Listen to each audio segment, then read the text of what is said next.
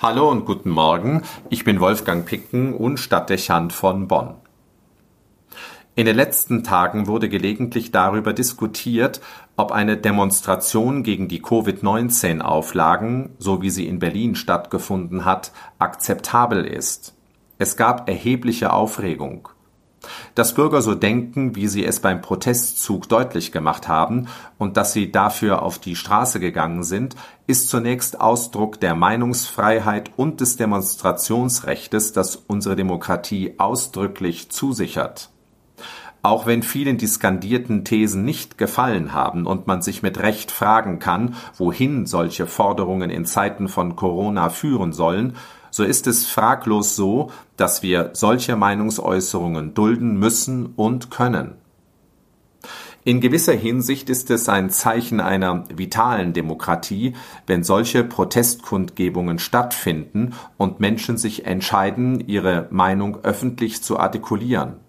Unsere Staatsform lebt von der Konkurrenz der Meinungen, zuweilen auch vom starken Ringen gegensätzlicher Kräfte. Es ist der Prozess, über den sich Einstellungen entwickeln und Mehrheiten bilden können.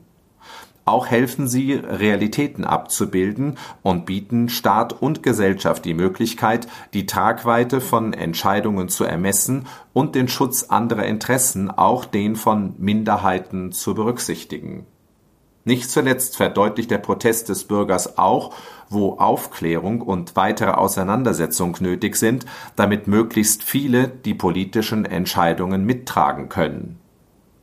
Dass die Maßnahmen gegen die Corona-Epidemie Widerstände auslösen, kann nicht überraschen. Die Einschnitte in die Freiheitsrechte, die durch die Gegenmaßnahmen erfolgt sind, waren erheblich und die Wirkungen, die diese Krise auf unsere Gesellschaft und jeden Einzelnen entfaltet, sind so gravierend, dass es kein gutes Zeichen gewesen wäre, wenn dies ohne Proteste und Kritik nur akzeptiert worden wäre. Die Bürger schätzen ihre Freiheit und kämpfen um sie. Gut so. Auch wenn man dezidiert nicht die Meinung teilen muss, die dort vertreten worden ist. Dass sie dabei den vorgeschriebenen Sicherheitsabstand nicht gewahrt haben, ist selbstverständlich genauso wenig akzeptabel wie jeder andere Rechtsverstoß bei einer Demonstration.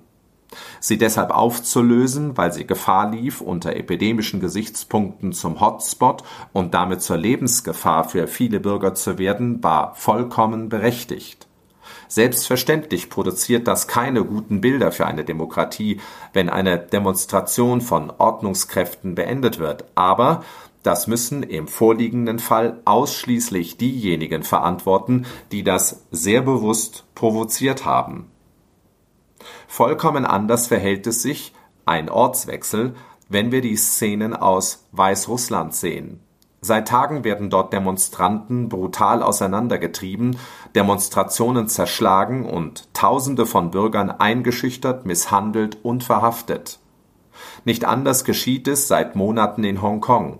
Die dortige Demokratiebewegung wird aus Peking ferngesteuert, vom staatlichen Machtapparat überrollt wir erleben, wie das, was wir als Ausdruck der Würde und Freiheit des Menschen verstehen, systematisch missachtet und im wahrsten Sinne des Wortes mit Füßen getreten wird. Wir verstehen Meinungs- und Demonstrationsfreiheit als das Grundrecht eines jeden Bürgers. Ich finde es deshalb kaum auszuhalten, solche Bilder wie in Russland und Hongkong mit ansehen zu müssen, und ich empfinde hohe Achtung vor denen, die unter diesen Bedingungen und Gefahren dennoch auf die Straße gehen. Als Demokraten sollten uns solche Szenen in Unruhe versetzen und dazu führen, dass wir gegen solche Verstöße vehement protestieren. Dass wir gegenwärtig andere Probleme haben, ändert nichts daran, dass ein solcher Verstoß gegen elementare Menschenrechte nicht hingenommen werden kann und eindeutig beantwortet werden muss. Demokratische Systeme wie das unsere können hier nicht zusehen, ohne damit die eigenen Werte in Frage zu stellen.